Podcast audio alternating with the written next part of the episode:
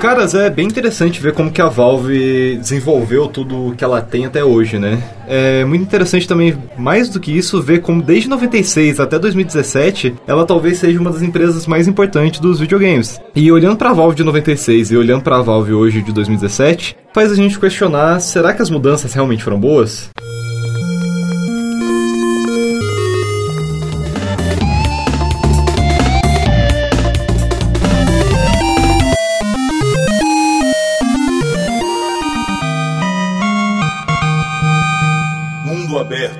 Podcast.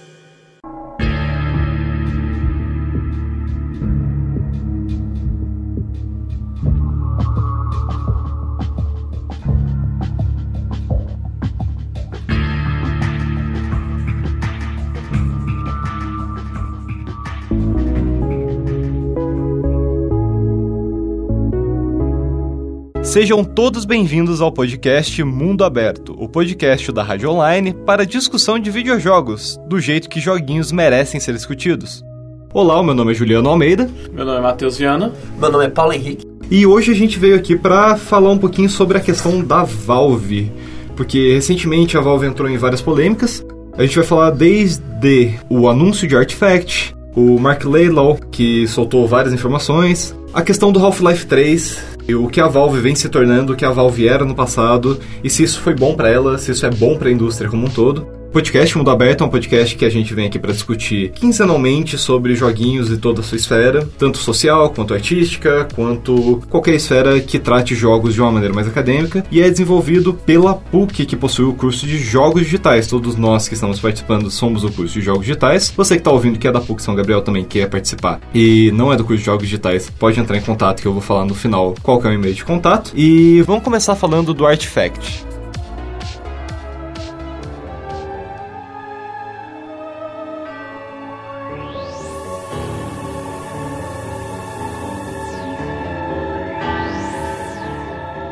Quem não sabe, talvez o maior campeonato de esportes do mundo, com certeza com a maior premiação, que é o campeonato de Dota 2. Então eles aproveitaram esse campeonato para anunciar um novo jogo da, da IP do Dota, que seria o Artifact, que nada mais é que um jogo de cartas, né? Com os personagens do Dota. Com personagens do Dota, exatamente. É muito engraçado até ver a reação do público que tava no, no momento lá, que todo mundo ficou extremamente animado, né, com o um jogo novo da Valve, e logo em seguida, unanimemente, todo mundo teve uma reação completamente inesperada, talvez pra Valve, quando se coloca os letreiros embaixo, que era um jogo sobre Dota 2. E essa questão da Valve como desenvolvimento de jogos vem desagradando muitos fãs. Porque vem se dizendo muito que a Valve não produz mais jogo e todas as produções dela são atuais, são meio que uma máquina de caça rica em seus, seus pontos de microtransações. E isso desagrada até os próprios funcionários da Valve, né? Que atualmente ela tá com, sei lá, uns 12 funcionários trabalhando em... Não, não, chega mais que isso.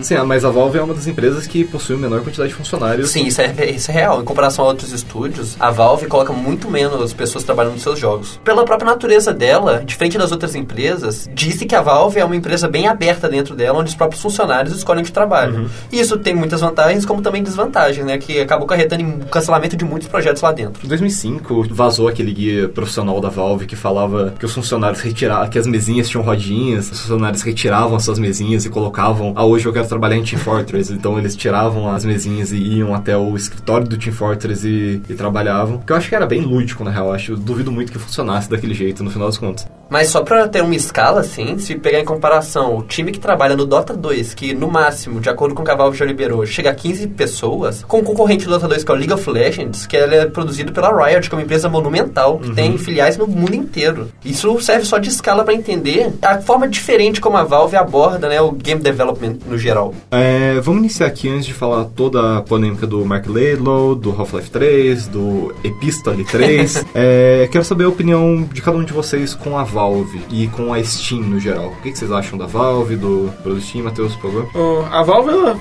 como vou dizer no Steam, ela é uma máquina de fazer dinheiro, realmente. O Steam é uma mecânica, uma forma fácil de você juntar jogos e distribuí-los para o PC. E também, ao mesmo tempo, é uma forma de você enfrentar a pirataria. Mas ela não tem o seu melhor controle de qualidade, que tem muita coisa lá que você não pode se dizer que é jogo. É não, o Greenlight ele abre muita perspectiva para vários desenvolvedores poderem postar lá, mas também gera, ou, se eu não me engano, em 2016 houve um aumento de 80% de todo o catálogo que a, que a Valve possuía.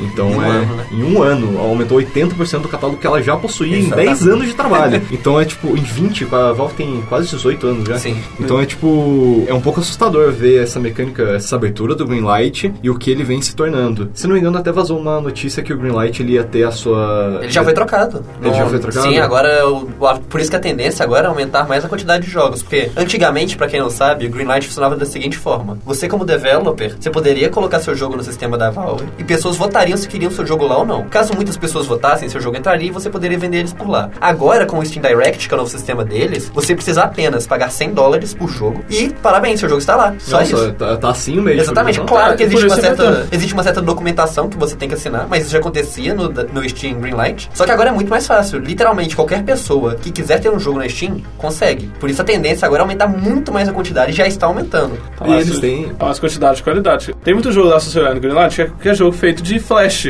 Coisa que muita gente sim, faz sim. uma animação bem fácil online eles colocam lá e vende. É uma diferença de filosofia, é é uma coisa que se aproxima mais da forma como a Play Store aborda os produtos dela. E por mais que muitas pessoas sejam bem críticas a isso, eu particularmente tenho uma visão bem positiva, porque de acordo com o que foi liberado pela própria Valve, no início eles controlavam muito os jogos que entravam lá, então acabou que eles perderam muitas oportunidades, porque por um exemplo que eles sempre dão é o exemplo de visual novels, que eram sempre su- submetidas lá, só que eles negavam. E depois, quando foi aceito, elas venderam bastante. E aí que eles viram que não é muito interessante colocar uma pessoa para decidir que jogos entram É, ou sim, não. Sim, o crivo de um funcionário Exatamente. só não consegue Abordar a indústria tudo. inteira. É, porque vai ter gêneros até que o, o próprio funcionário que vai estar avaliando não vai achar que é grande interessante, coisa, é? como um próprio visual nova, e depois vai se transformar em outra coisa que é que tem bastante público, né? Uhum. E aí que eles começaram a ter essa abertura maior. Como consequência dessa maior abertura, a gente tem muitos jogos diferenciados dentro da Steam, mas como consequ- outra consequência também é que a quantidade de jogos de qualidade duvidosa, vamos dizer assim,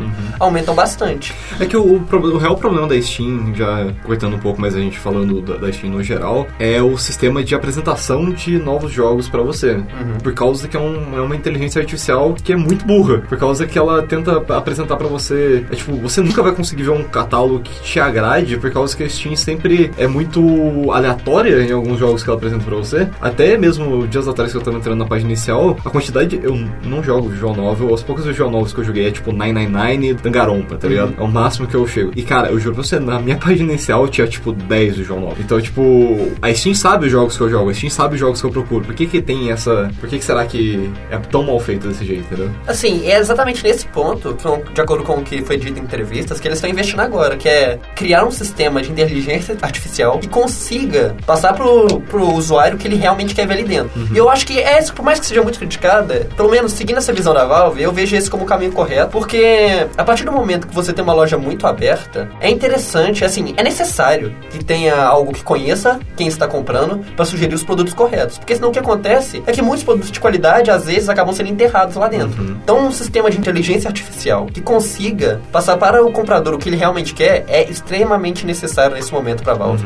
E é uma das coisas que eles estão sendo mais criticados no momento. É porque ele também não é a Blizzard que tem a sua vantagem de colocar todos os seus jogos na capa, que são sete. né? Exatamente. Então, o... continuando, Matheus, você gosta da Valve atual? Você acha que ela era uma péssima produtora de jogos na sua época, então tanto faz se ela tá produzindo ou não jogos? Olha, ela fazia muitos bons jogos, porque né, a ideia de antigamente dos jogos dela era coisa realmente que na época era revolucionário. O Half-Life foi grande, trouxe uma grande mudança de como era dado um jogo de tiro narrativo. Que antes o jogo de tiro não era só. Era o equivalente dele era um Doom. É. Aí depois veio o Half-Life que trouxe o jogo de tiro misturando plataforma e dando mais narrativa ao meio, dando mais variedade. Agora, o- atualmente, ela realmente ela consegue fazer menos jogos que a Blizzard, que é um- uma façanha enorme. Você consome algum dos jogos atuais dela? CSGO, Dota 2? Não, eu sou muito mais fã dos antigamente. O CS eu joguei muito mais o ponto .6 do- da Valve. Agora, como ela é atualmente, eu não posso reclamar do Steam, porque ele facilita muito minha vida para jogar no PC. É uma ótima plataforma, apesar de tem Tem, suas tem, falhas. suas, tem suas falhas. É que a Steam também tem a questão da justiça no preço, né? Por causa que, ainda mais pra gente, que é um consumidor brasileiro, a Steam tem a. O Gabe Newell tem muito essa filosofia de levar os jogos pras pessoas ainda por Preços preços, acessíveis. acessíveis. Sim. E é algo que a Steam perde bastante lucro, de certa forma, com o Brasil, que poderia jogar pra pre- preços como a PSN faz, que é, que é algo extremamente mais abusivo e um jogo tipo Nier Automata tá 250 reais.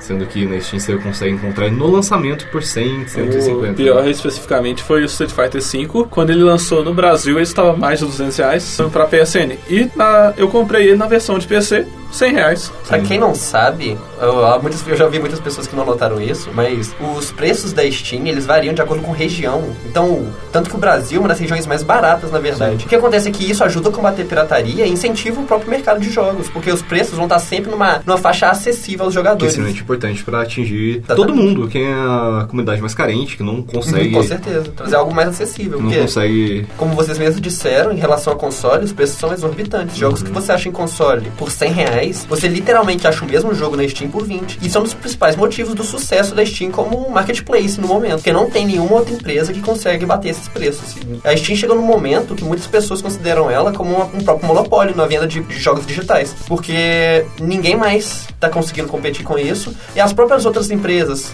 outros sistemas como a Origin ou a Uplay, eles chegam perto, mas chegou num momento que a player base da Steam é tão grande que é difícil de competir. Ou o próprio E- Baronet. É, O própria Baronet. E você, Paulo, qual que é a sua interação com a Steam, com a Valve? Qual que é a sua. Você gostava da Valve antiga? Você gosta da Valve atual? Cara, eu entrei em contato com a Valve foi a partir do Dota 2, na verdade. Que eu antes eu nunca, nunca tinha mexido com a Steam, nunca tinha jogado Half-Life, etc. E foi a partir do Dota que eu criei minha conta na Steam, foi aí que eu criei minha conta como jogador PC Gamer. E foi aí que meu universo se abriu, porque antes eu me. eu me jogava, jogava muito em console, então eu era acostumado a comprar tipo dois jogos por ano, porque o preço, né, é inacessível. E assim, minha mente explodiu quando eu comecei a mexer com Steam, porque bundles na internet, você consegue 10 Sim, o Humble Bundle. Humble Bundle, um ótimo exemplo. Você compra 10 jogos por o quê? Por uns 10 reais, 10 jogos bons. É uma coisa que, pra uma pessoa que tá acostumada com console, é de explodir a cabeça. O Humble Bundle ainda ele tem aquele sistema onde você paga o preço que você acha justo para aqueles jogos? Sim, ainda assim. Eu acho que é um, é um ótimo meio também de produção. Tá aí na descrição, Uma caso você não conheça o Humble Bundle. É, ele também é um, é um agregador que nem Steam, né? Ele também é uma, Uma loja computador, virtual. Uma loja virtual, mas ele tem esses pacotes são mensais, semanais. Por aí. Às vezes até alguns na questão. Eles já tiveram pacotes promocionais da Evo, que eu achei bem interessante, que são de joguinhos de luta desconhecidos. Então, pra quem não conhece, fica aí a dica. Eu, E- particularmente, eu sou bem positivo em relação à Valve. Por mais que eu veja os seus problemas, eu vejo como o que eles estão fazendo no momento como algo bem positivo. Por exemplo, eles são, no momento, uma das maiores investidoras no mercado de realidade virtual. Pelo menos eu vejo como um dos futuros dos jogos. E a Valve tá numa posição interessante que com o sustento que eles ganham da Steam, eles não precisam desenvolver jogos mais. Porque só, somente com a Steam já consegue sustentar. Então eu Consegue vejo, sustentar a Steam, a coleção de faca do Gabe New. eu vejo Coleção de uma... faca. é, você conhece? Facas de Não conheço. O Gabe Newell ele tem uma tara inacreditável por colecionar facas, aparentemente. Então, é, tem fotos do escritório dele onde ele realmente não existe uma parede, existem facas. É um absurdo. Não continua. Cada um com suas coisas. Eu vejo a Valve no momento em que eles vão produzir jogos onde eles veem que eles podem ter um impacto na indústria. Por isso que eu tô bem curioso pra ver como o Artifact vai sair, como o que, que vai ter de diferente nele como um jogo de cartas. E só de um elemento que já pode ser bem diferente em relação aos outros é que, pra quem não sabe, a Steam ela tem um marketplace próprio onde você, como usuário, pode vender produtos ali dentro, produtos que você consegue dentro de jogo. E isso pra um jogo de troca, um TCG, um trading card game, é uma coisa que ainda não existe no mercado de jogos. Porque na- até o momento, você pode apenas, como em Hearthstone, você pode apenas comprar as cartas ali dentro do jogo e você tá preso com elas. Verdade. Se a Valve se aproveitar do marketplace que eles têm, e com certeza eles vão, você vai ser capaz de trocar suas cartas com outros jogadores e vendê-las ali dentro, criando um mercado próprio dentro do jogo e criando engajamento na, na própria comunidade do jogo muito maior. Esse é um dos, um dos elementos que me É. fazem ser um pouco positivo em relação ao Artifact. Um dos pontos mais positivos desse marketplace é que você gera a consolidação do jogador perante ao jogo. Por causa que você tem até o- os sistemas de Dota e CSGO, você vê o fervor das pessoas em comprar coisas na, naquele mercado cinza, entre várias aspas, porque a Valve tá ganhando bilhões com, Com aquilo. É interessante ver esse, essa sensaçãozinha, esse, esse calorzinho no coração quando você encontra aquele seu item que na loja da, do Dota tava 15 reais, lá por 2 reais, entendeu? Uhum. É um set que pra você, jogador, é extremamente importante, porque é um personagem que você gosta. Então esse sistema dele, ainda mais pelo sistema que o- os jogos funcionam como o CSGO ou o Dota, que são de itens separados por cada personagem. Uma espada diferente, uma armadura, Uma faquinha roxa. diferente, a faquinha, Faquinha roxa no CSGO. um, um penduricalho no, na arma diferente. Os modelos são feitos exatamente assim para o marketplace vender, o place ele sobreviver. Então, realmente, essa observação entre o Artifact ser um jogo de carta e não existir uma mecânica de trocar as cartas atualmente na indústria, realmente é um ponto que pode fazer ele ser pós-game, é um game, game fora do game que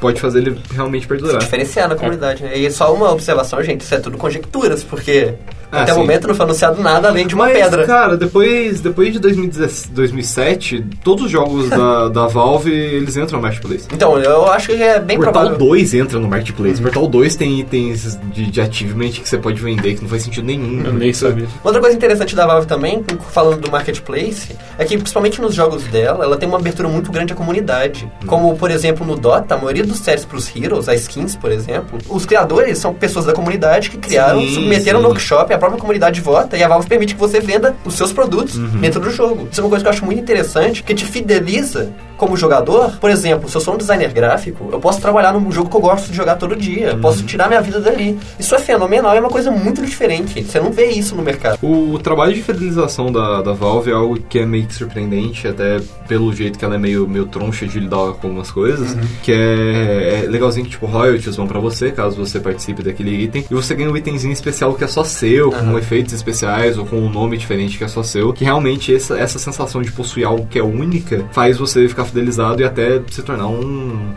funcionário da Valve no futuro. Sim. Por mais que sejam 12 funcionários. é. Décimo terceiro, é. Décimo terceiro. E você chegou a jogar os restantes dos jogos da Valve, Cheguei, Half-Life 2? cheguei. Depois de ter sido introduzido pelo Dota, eu comprei o Orange Box, se não me engano que é esse o Uhum. nome. Joguei Team Fortress, joguei Half-Life, Half-Life 2, joguei os Half-Life 2 Episódio 1, Half-Life 2 Episódio 2. Uhum. E posso dizer que, por mais que eles não tenham me fisgado tanto, dá pra você ver uma pegada bem diferente naqueles jogos e é, ver a importância deles na época que eles foram criados. É, até o Left 4 Dead, que já houve Isso, uma Left 4 discussão na, na, na sala. Hoje, se você vai jogar Left 4 Dead, ele é só um jogo comum, mas ele introduziu todos os sistemas de zumbis diferenciados, um zumbi que é mais forte, um zumbi que é mais fraco, hordas de zumbi, Uhum. inteligência artificial em zumbi, que é uma quantidade exorbitante pra época. O que foi fazer aquilo depois foi em Dead Rising, e cada load em Dead Rising era possivelmente um jogo que dava pra se fazer, por causa que loads em Dead Rising ia pra 25 minutos de tanto processamento, e a Valve conseguiu na Source, que é o- a própria engine deles, dar uma reduzida bem boa nesse... é, em questões realmente de produção, a Valve é muito boa, a Source ela é extremamente é, eficaz para o que eles querem fazer. O foda é que eles não querem fazer mais nada. E é daí que vem muito das críticas da Valve hoje em dia, né? Porque dizem, assim, na comunidade de jogos, que a Valve costumava ditar as modas dentro da comunidade. Uhum. Quais estilos de jogos estariam no momento, estariam em voga. E hoje, como eles, eles não estão produzindo muitos jogos, isso não está acontecendo mais, né? Por isso que existe muita essa crítica da Valve ter abandonado o game dev para abraçar mais esse lado caça-níquel dos jogos dela, como, por exemplo, vendas de skins no Dota, venda de armas no CSGO. E é aí que ela é muito criticada. Matheus, você sente falta da, da inovação da Valve? Você com, não, não joga os jogos atuais dela, como Dota ou CSGO, que realmente possuem a sua, as- as certas inovações dentro do gênero, mas você, você vê em outros jogos, por exemplo, jogos de luta que você tem mais afinidade, você vê que falta realmente uma indústria forte, uma empresa forte como a Valve a Blizzard, para fazer jogos naquele estilo ou não? Porque a Blizzard teve esse lance de voltar com Overwatch, que é basicamente o que Team Fortress fez, né? Sim. Então meio que tipo a Valve influenciou a Blizzard. Você sente essa influência que falta no, no mercado? No mercado eu diria que realmente tá faltando um grande um, um jogo sempre vai aumentar o, o, a popularidade do outro. O, jogo de luta, mesmo sendo tendo grandes torneios, feita Evo consegue trazer mais de 10 mil pessoas, é um torneio aberto, mas ele ainda falta um jogo para meio que dar um impulso, para deixar ele do seu nicho, mesmo sendo vendendo milhões até alguns jogos, ele considera um jogo nicho. Em parte a gente precisa de uma empresa, eu não diria necessariamente a Valve ser a necessária, eu diria qualquer empresa, se ela conseguir, ela consegue. Eu diria até a bobear até a Riot consegue fazer isso, onde elas têm um ótimo produtor de jogos de luta lá dentro, não sei porque tão usando, não estão usando eles. Mas é, a Valve, ela, mesmo ela tendo uma ótima ideia pegada para jogo assim, ela não diria ser escolhido, né? necessariamente o escolhido para trazer isso. Qualquer empresa grande é possível fazer, desde que eles fazem um produto bem feito e saibam fazer o marketing certo, como foi o caso da Blizzard também. Uhum. A Blizzard não só põe qualidade nos seus jogos, como ela também tem um, um, grande potencial de marketing. Que falta na Valve, isso com certeza. Não, sim, a, a questão de marketing da Valve é uma das mais, mais tristes, né? O International, ele é o maior evento em, em questão de premiação, mas é, poucas pessoas, ainda mais no Brasil aqui. No Brasil ninguém conhece. No Brasil ninguém conhece por questões realmente de falta de marketing, a, a falta de localização Exatamente. Do, do, do Dota. Não é existe uma localização. Existe assim, em texto, mas você não vê. Não. É, é conteúdo produzido para pessoas. Pra As frases dos personagens que no LoL faz, fazem o jogo dublado, em né? português não, não são dubladas no Brasil. Então. LoL é um jogo internacional. Ele mostra essa cara que ele realmente quer pegar o público de todos os hum. lugares. A Valve tá precisando fazer mais disso.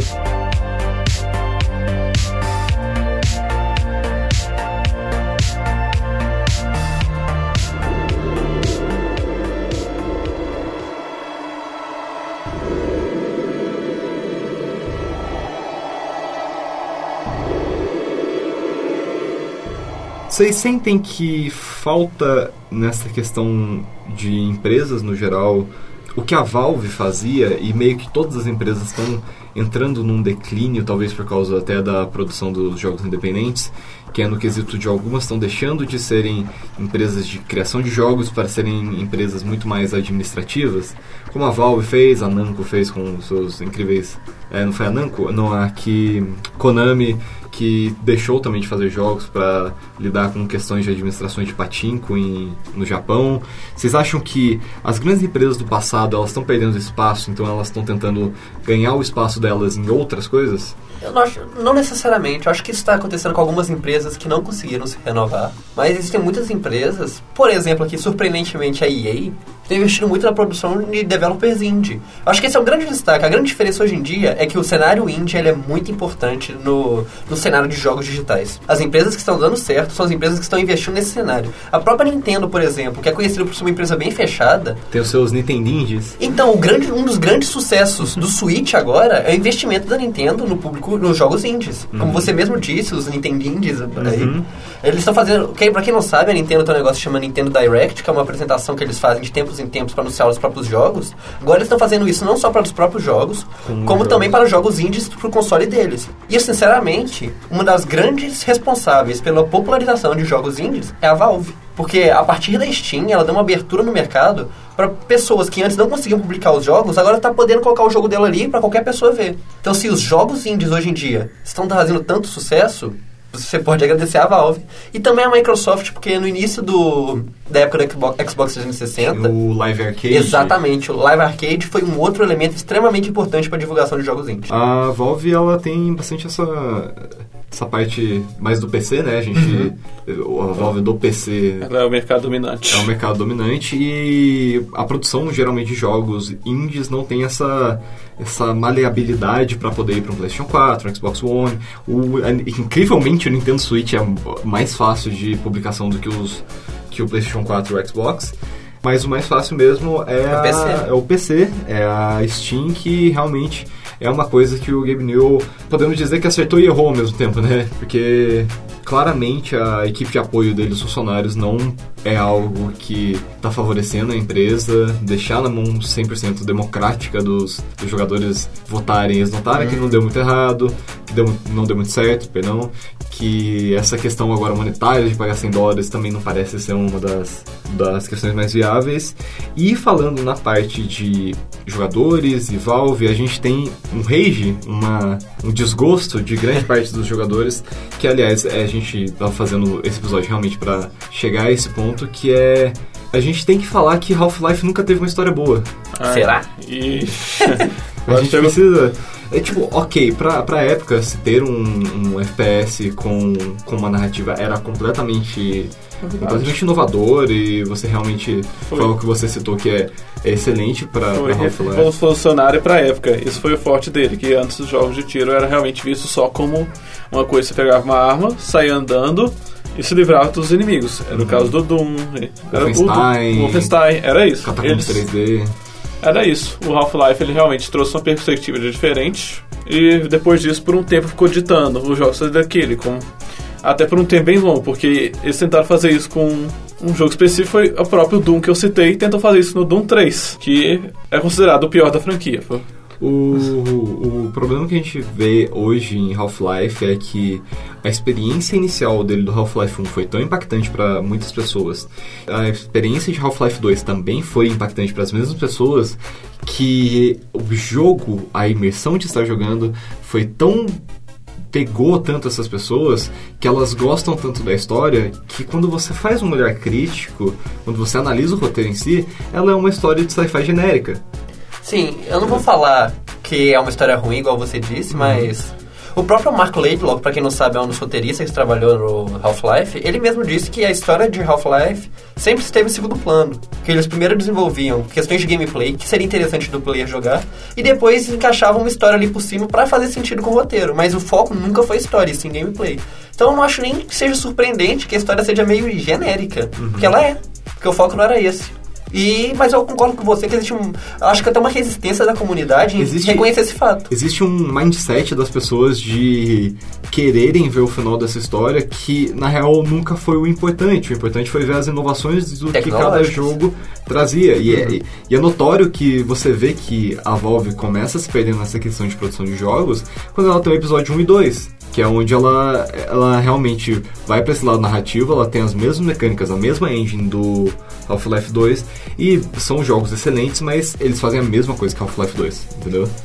Eles são continuações até que poderiam atualmente ser uma DLC. Exatamente. Como o Uncharted Lost Legacy, tá ligado? Pra época eles eram. É que pra época ainda não existia muito conceito de DLC, né? Mas Uhum. eu acho que ali o que eles estavam tentando fazer era realmente essa ideia do DLC. Uma expansão do- Isso, do- que não era tão comum original. na época. Mas a expansão já era até comum. Por... É. O que era, mas a questão da expansão que ela era comum no sentido de, por exemplo, do The Sims, né? Que era uma expansão É, sim, de sim. meio cosmética, mas não uma questão de história. Ah, mas você... Não, já teve antes também. Teve o Não, com Warcraft. certeza, mas- Warcraft foi o melhor exemplo de expansão que não era na comum, igual hoje em dia é extremamente comum É, esse não. tipo de experiência episódica. Eles lançam já o jogo com a, Com a ideia de uma DLC. de uma próxima, de uma narrativa já dentro daquela. Isso, isso já existia na época, com certeza, só que não era popular, não era, estava popularizado ainda.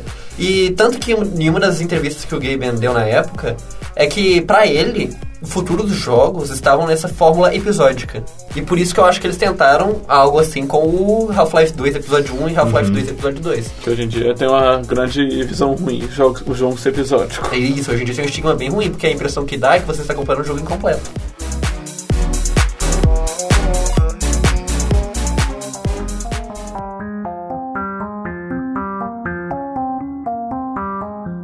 Citou o Mark Laidlaw, ele recentemente saiu da Valve, ele criou uma polêmica bem grande por lançar o seu texto Epístola 3, que ele basicamente ele conta o que seria o enredo do Half-Life Episódio 3, Exatamente. com suas criptografias extremamente simples de serem notadas, como o G-Man vira o Mr. X e coisas coisas mais bobinhas. Mas no texto dele, cara, o mais interessante de se notar não é só a parte onde ele fala do jogo, e sim as metáforas que ele tá falando do da experiência dele na Valve, de como eles se perderam lá dentro, como virou algo que ele não esperava tá lá é algo completamente diferente da expectativa dele. E vemos e convenhamos, quando você é um escritor e a sua maior função é fazer linha de diálogo de Dota, não parece ser uma das coisas mais interessantes para sua carreira.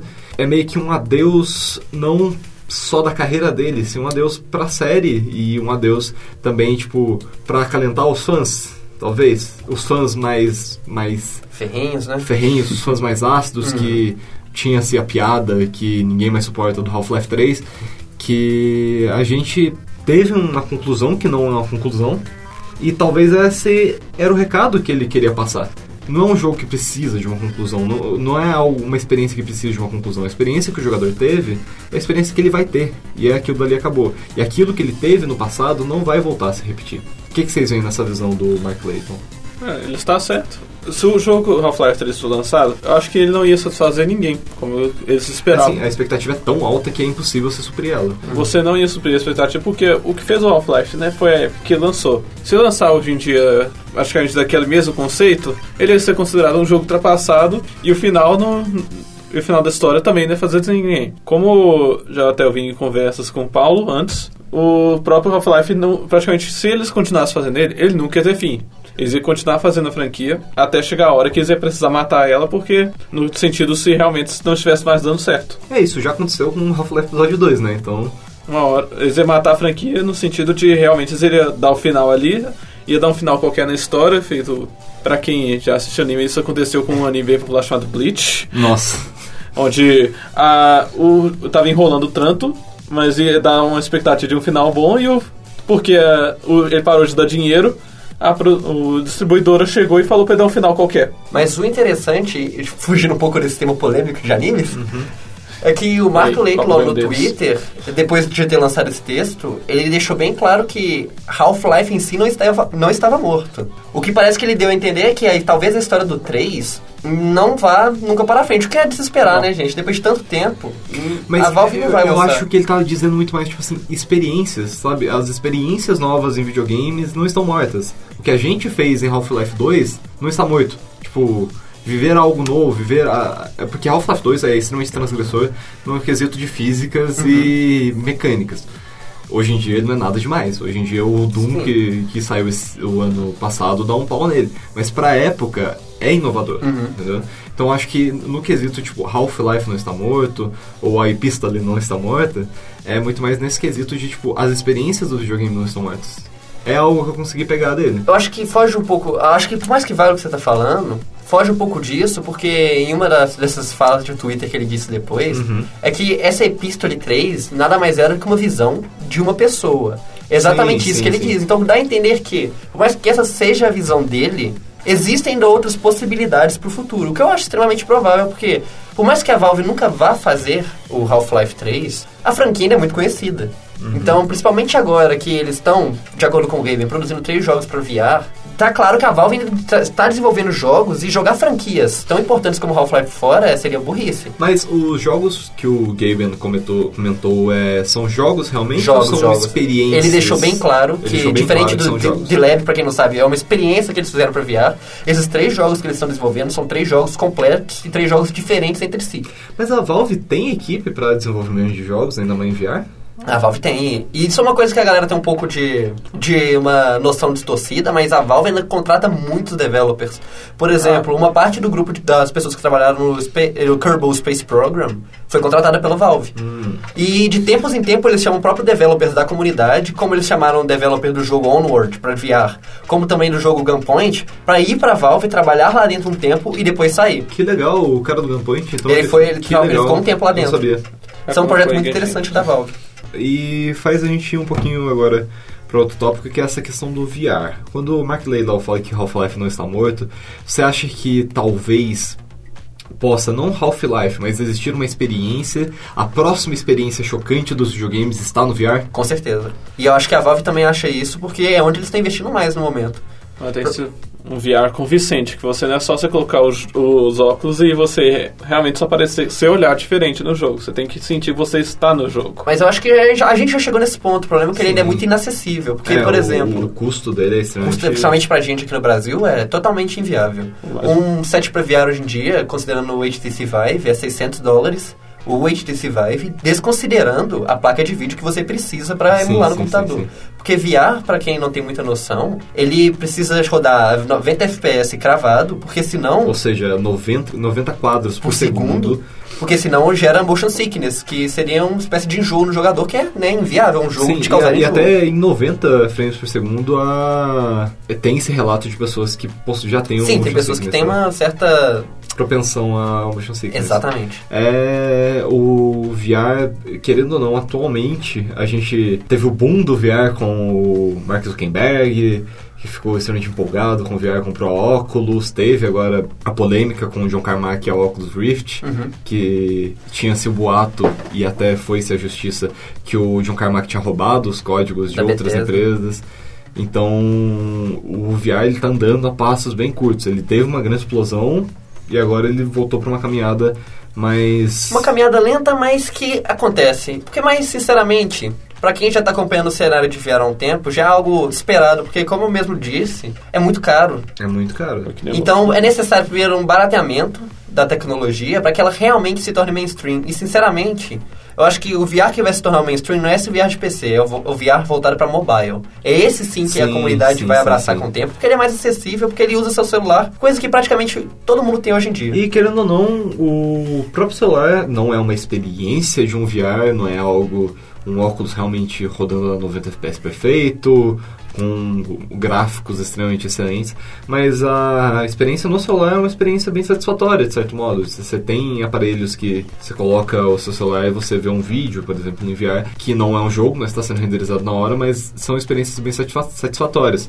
Se você puder utilizar a sua câmera de algum jeito ah, o seu celular de algum jeito para poder emular isso, talvez realmente seria um jeito de baratear os Uhum, custos. Exatamente. Sem falar que o celular atualmente é um mercado crescente que tem uma grande quantidade de lucro. Uhum. Um dos lucros que eu mais assustei foi feito Grand Order ter feito 260 milhões de dólares no mês de agosto desse ano. Sim. É, De lucro. É um mercado é, bastante chinês, né? A gente sabe bastante Sim, você- o pessoal vai gastando, gastando, porque a maioria do mercado é o famoso pay to win. Uhum. Onde você pode simplesmente jogar para sempre sem gastar nada, que é o que eu tento fazer. né? Ou você tem o pessoal que quando sai o jogo já manda carteira dentro dele e, e pega tudo.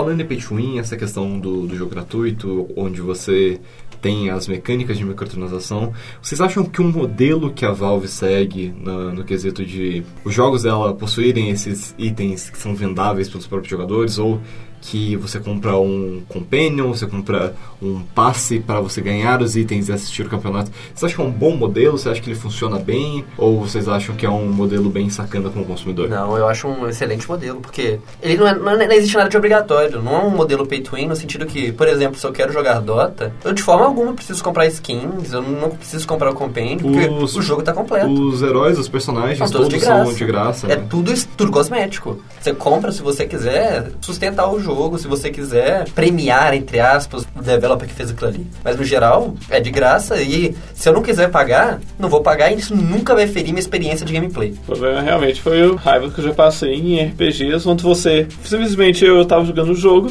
eu não queria gastar nele. Aí o jogo, um das formas principais você conseguir itens naquele jogo pra você progredir nele era fazendo PVP. Aí o PVP ele tinha um sistema que o personagem seu sempre pegava o level mesmo, o mesmo level do que seu inimigo. Aí eu, beleza, eu vou enfrentar o sujeito com que jogou, jogou mil dólares no jogo, enquanto eu tô lá sem gastar nada e é que obviamente eu vou passar raiva. Uhum. Eu acho que é exatamente aí que a Valve acertou nesse ponto pay to, pay to win, nesse ponto de microtransactions, É. porque são, não é pay to win, é algo que você compra sem diferir. Agora, existem pontos nessa metodologia da Valve que podem ser criticados? Sim. O que a gente vê hoje em dia muito O excesso, talvez? essa crítica em relação ao CSGO, porque eles usam um sistema que você compra um passe e o jogo meio que te sorteia o item que você vai ganhar, o que aproxima muito a uma certa loteria, né? É, o sistema de. Atualmente o sistema Gacha, que tá muito. que é o. Você não conhece Gacha, Gacha é um, são máquinas de brinquedo no Japão, onde você simplesmente você joga dinheiro nelas e tem chance de sair o brinquedo, onde tem chances muito baixas de tirar um brinquedo que pode, você pode, por exemplo, vender a mil dólares. Mas, a gran, mas tem chances incrivelmente altas de tirar um brinquedo que não vale nem chiclete de loja. Mas você acha que não faz parte da experiência? Toda essa. É como se fosse abrir uma caixa nova e, oh meu Deus, toda essa tensão de Tá. poder vir um, um- algo completamente caro e eu não preciso trabalhar esse mês porque eu tirar a faquinha roxa. É, não, eu, particularmente, eu jogo muito jogo de gacha, então a experiência de você tirar ela é muito satisfatória. Mas ao mesmo tempo é um, é um sistema que realmente, você, como você pega muita pessoa, pessoa que é fraca de mente, você pode pegar a pessoa que é fraca de mente e, E ela vai já jogando dinheiro. Até jogador. você pode comparar isso muito com máquina de caça-níquel. Exatamente Sim. caça- máquina de caça-níquel. onde até tem a expressão usada para esse tipo de jogador, chama-se a baleia. Baleia é uma expressão que veio do, de Las Vegas para pessoa que joga direto no caça-níquel até, até ela ganhar. Aí essa mesma expressão foi atualmente usada para jogos para pessoa que joga o gacha e fica jogando dinheiro no jogo até tirar uma coisa boa. Eu acho que é aí que cai a maior parte das críticas em relação a esse sistema da Valve, que é é, em relação a. É um sistema que tende a viciar muitas pessoas. E não só em pessoas de mente fraca, como o Matheus disse, mas muitas das críticas vêm em relação a crianças mesmo, que é um sistema que a gente vê hoje em dia muitos sites que se aproveitam disso e se marketing voltado para o público infantil, coisa que é como você está vendendo é, o gambling assim para crianças. É algo meio surreal, não é mesmo? E o fato da Valve não, Ah. pelo menos inicialmente, não tentar interferir e impedir Sim, isso, é onde cai mais a maior parte das críticas. Até uma das críticas foi da, daqueles sites de CS Lotto? Essa- essa- CS Lotto que, que tinha essa questão de premiações onde ia pro próprio criador da- do site, Exatamente. né? Ia pra um laranja dele. Então, é um sistema que ele é bem aberto à corrupção. E Uhum. por isso que é- cai muita crítica em cima disso. E foi, o sujeito recebeu vários problemas, ele teve que mandar um, o, o desse site, o sujeito teve que fazer um vídeo te pedindo desculpa. É, e é um vídeo de desculpa bem, bem sacana. Que ele Bem pede sacana. desculpa. Ele pede Ele- desculpa em sua mansão de vidro e com seu camaro atrás. sabe? Não, ele fica pedindo desculpa abraçando um cachorro, só pra tentar uma- ainda mais, tentar pegar o público que ele é inocente. E por mais que a Valve não esteja, por exemplo, nesse caso do CS Lotto, envolvida diretamente, todo o sistema que esse cara usou pra fazer o golpe dele, tá, é o sistema da Valve, é o sistema do Steam Framework, que é permitido por ela e ela, enquanto não tiver um problema legal, ela não interfere. Sim. E aí cai muita Isso é um crítica. problema, problema fortíssimo da Valve mesmo. E a gente fala desses problemas de jogadores, que tem essa questão de dinheiro, microtransações, mas algo que também os jogadores acabaram fazendo foi a questão do boicote ao Dota 2. Ah, isso Que é por causa do texto do Mark Laidlaw, é, muitos jogadores se sentiram traídos pela Valve, talvez. Exatamente. Porque a Valve não faz mais jogos, porque a Valve não faz uma Half-Life 3. E houve-se um.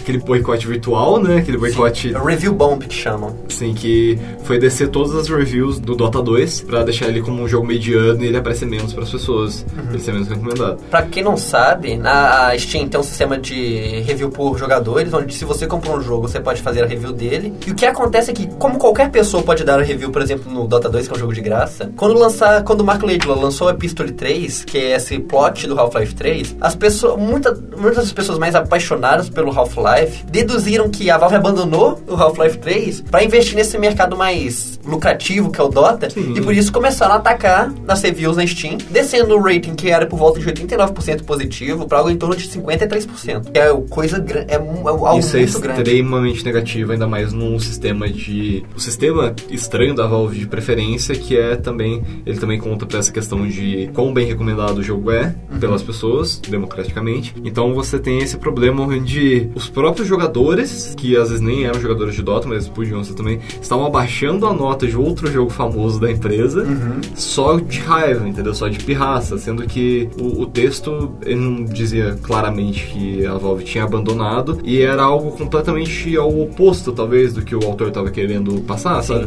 Então é, é um pouco até triste de ver Sim, que a com comunidade. certeza. Que a a comunidade se mobilizando de uma forma tão negativa é algo triste. E cria um certo problema ético pra Valve, porque ela tem o controle sobre a loja dela, então a qualquer momento ela poderia simplesmente parar aquilo ali e impedir que as pessoas parassem de dar reviews negativos nos jogos dela, porque são reviews que de certa forma vão contra o, a forma como as reviews devem ser utilizadas, mas pela própria tendência da Valve de deixar a comunidade lidar com essa parte da forma como a comunidade quer, ela não faz isso. O que acontece é que ela acaba sofrendo com essa decisão dela. Até que ultimamente eles mudaram um pouco o sistema dos, dos reviews da Steam, que agora, quando é notado que uma grande quantidade de reviews negativas em um certo determinado período de tempo, aparece um aviso, mas mesmo assim, ela não te impede de fazer as reviews, forma que o- a pessoa possa mostrar sua insatisfação, mas ali é, fica alertado para pessoas desavisadas, talvez pessoas que não ligam para problemas políticos, problemas de. que não estão relacionados aos jogos. de- Para que a pessoa saiba que, olha, essas reviews aqui não estão relacionadas a questões de gameplay. Elas estão relacionadas a outras questões, talvez, das pessoas estarem Sim, contra sim. o developer. Eu acho que é o mais correto a se fazer, né? Concordo A Valve- plenamente. A Valve teve uma das melhores criações, talvez, da, da indústria ao criar um sistema assim. Uhum. E falando em criação de sistema, vocês, vocês são usuários da Steam, Uhum. mas vocês gostam do, da interface, do sistema Steam? Vocês acham que a Valve fez boas decisões desde a sua reformulação de interface? Ou vocês acham que é algo bem, bem ruim no, no quesito de experiência do usuário? Bem, no meu caso eu diria que eu tenho muita facilidade de achar o que eu quero, que Uhum. de Steam eu sempre eu uso, mas eu não sou o mais aficionado dela. Eu, não- eu sou um dos casos raros da pessoa que quando vê Steam Sale eu não compro tudo que eu vejo que é interessante. Se você comprar, na- olhar eu na Steam, eu literalmente só tenho seis jogos nela. Nossa. Eu sou um caso raro. Eu realmente só compro a coisa quando eu tô afim de jogar ela. Mas quando eu compro. Tudo que eu fui fazer lá, eu sempre consegui achar o que eu queria quando. de uma forma bem fácil, desde que eu soubesse o que eu tava procurando. E eu acho que é aí que cai a maior crítica que eu escuto em relação à Steam, que é por mais que eu goste da Steam, a maior parte das críticas, principalmente vindo de developers indie, é que não existe uma forma fácil de descobrir jogos underground, pode-se dizer assim. Sim. Se você é um developer e tá entrando no mercado agora, mesmo colocando seu jogo na Steam, pela quantidade de jogos que estão lá e pela forma como ela funciona, é muito difícil o seu jogo ser notado. E aí que vem a maior parte das críticas. Sim. Eu, particularmente, como usuário, eu não tenho muito problema, mas porque exatamente os jogos que eu vou comprar, eu já sei de antemão, então só coloco e busco e compro de forma tranquila. Mas pra descobrir jogos, realmente a Steam não tá sendo uma boa, boa plataforma no momento. É como você fala, você vê que ela tá tendo um problema de quantidade acima de qualidade. E eu, sinceramente, eu não vejo esse problema como gigantesco, porque se o sistema de recomendações realmente funcionasse, eu simplesmente não veria esses jogos ruins. Eles estariam lá escondidos e os jogos bons estariam em destaque. Por isso que eu acho que onde eles devem consertar no momento, mais do que a interface em si, é encontrar uma forma de recomendar jogos corretos aos jogadores corretos.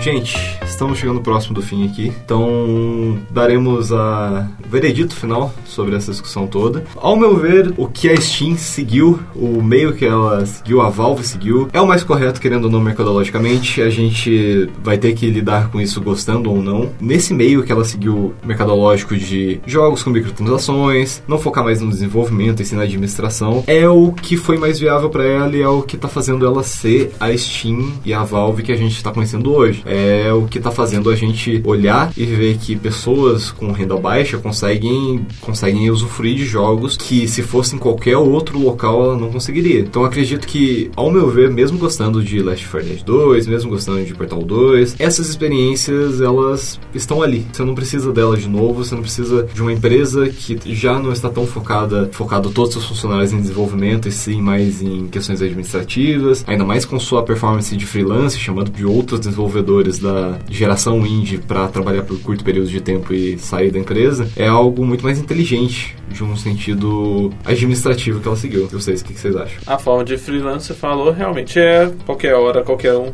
pessoa trabalhar é uma forma ótica. E quem conhece a técnico ela ganha muito dinheiro assim, porque ela muito popular de desenvolver jogos e jogos exclusivos para outras empresas. É uma forma bem, bem fácil de você empregar outras pessoas e você dar a chance para outras empresas, mesmo que ela não ganhe o nome, elas ainda conseguem Você consegue dar uma variedade de trabalho pro mercado. Ao mesmo tempo, como você falou, a Valve ela tem suas experiências tudo lá e você necessariamente não precisa ficar lançando as, as novas experiências marcantes dela de, de novo, não precisa ser dela. Você pode deixar qualquer outra empresa grande fazer. Os indies é, é um caso bem bom para é um ótimo caso para fazer isso, porque os indies eles têm mais liberdade, porque eles não precisam seguir produtoras exatamente que falam. E como os indies trazem variedade ao mercado, porque realmente a ideia é feita de, de poucas pessoas e coletiva a trazer algo diferente, porque no mercado atualmente tem tendências ao que traz dinheiro, que é o caso ao que a Valve tem muita crítica às suas escolhas de jogos atualmente, como podemos ver no Artifact. Eu, sinceramente, eu acho que a gente tá num ponto importante e interessante pra analisar a Valve, porque eu acho que com o lançamento desses três jogos em VR, a gente vai ver se a Valve realmente mudou de vez, focando mais nessas experiências grátis, mas lucrativas, ou se eles ainda têm interesse na criação de jogos AAA, de certa forma, como Portal e Left 4 Dead. Eu acho que a partir desses jogos, a gente vai poder ver realmente o que que a Valve quer ser daqui pra frente. Talvez é até, tipo, pela, pelo tempo que ela não lança nada pra consoles, todo o network de PlayStation que eles possuíam no passado nem deve existir mais, sabe? Ah, mas um jogo da Valve, se eles É, quiserem, jogo da eles Valve, conseguem. sim, mas chegou a esse ponto, talvez, sabe? Quem sabe eles me surpreendam e o Artifact seja um Legion Card Game. Que É, é um- talvez seja um card game. Bom. Mas se ele seja um Legion Card Game, eu vejo um Trading Card Game. trading Card Game, ele, ele quer tirar seu dinheiro. Isso é óbvio, porque a ideia é você ficar abrindo muito pack Pacote. dele, pacote dele e tirar a coisa que você quer. Legion o card game é um card game que envolve constante expansões novas, mas uh, ele não tem a fator sorte. Você, você compra o pacote e já tem tudo que você quer. Mas eu acho que no caso do Artifact, quase com certeza vai ser um TCG, principalmente pelo elemento Sim. do mercado. Eles vão querer se aproveitar muito. É, eles vão querer aproveitar da fama que atualmente o Hearthstone tá conseguindo. Então, no final das contas, eu tenho uma visão bem positiva da Valve. Concordo com você, Juliano, que as decisões, por mais que polêmicas, são decisões corretas. E eles estão no ponto que, já que eles não precisam desenvolver jogos pra se sustentar, eles desenvolvem quando eles pensam que eles podem ter um impacto na comunidade. E aí que eu acho que essa- esses jogos em VR vão ser os mais importantes nos últimos momentos pra agora pra Valve.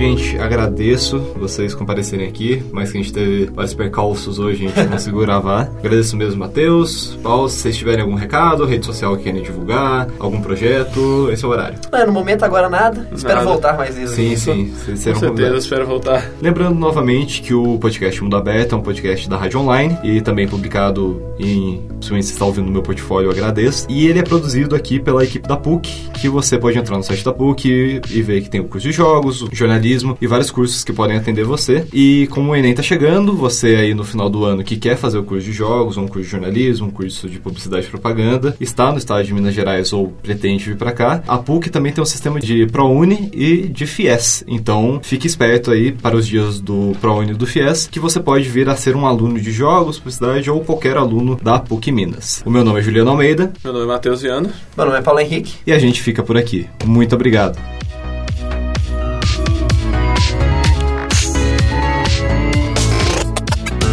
Here we are again. It's always such a pleasure. Remember when you tried to kill me twice? Oh, how we laughed and laughed. Except I wasn't laughing. Under the circumstances, I've been shockingly nice. You want your freedom,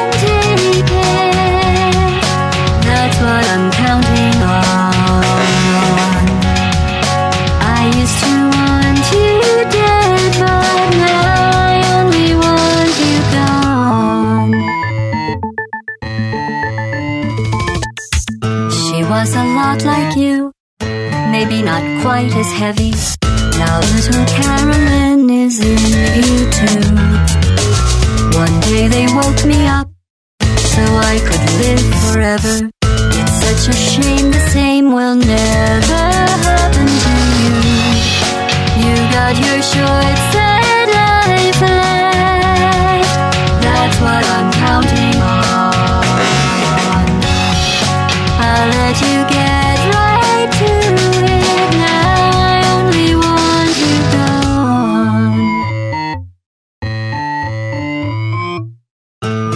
my only friend. Oh, did you think I meant you? That would be funny if it weren't so sad. Well, you have been replaced. I don't need anyone now. When I delete you, maybe I'll stop feeling so bad. Go make some new disaster. That's what I'm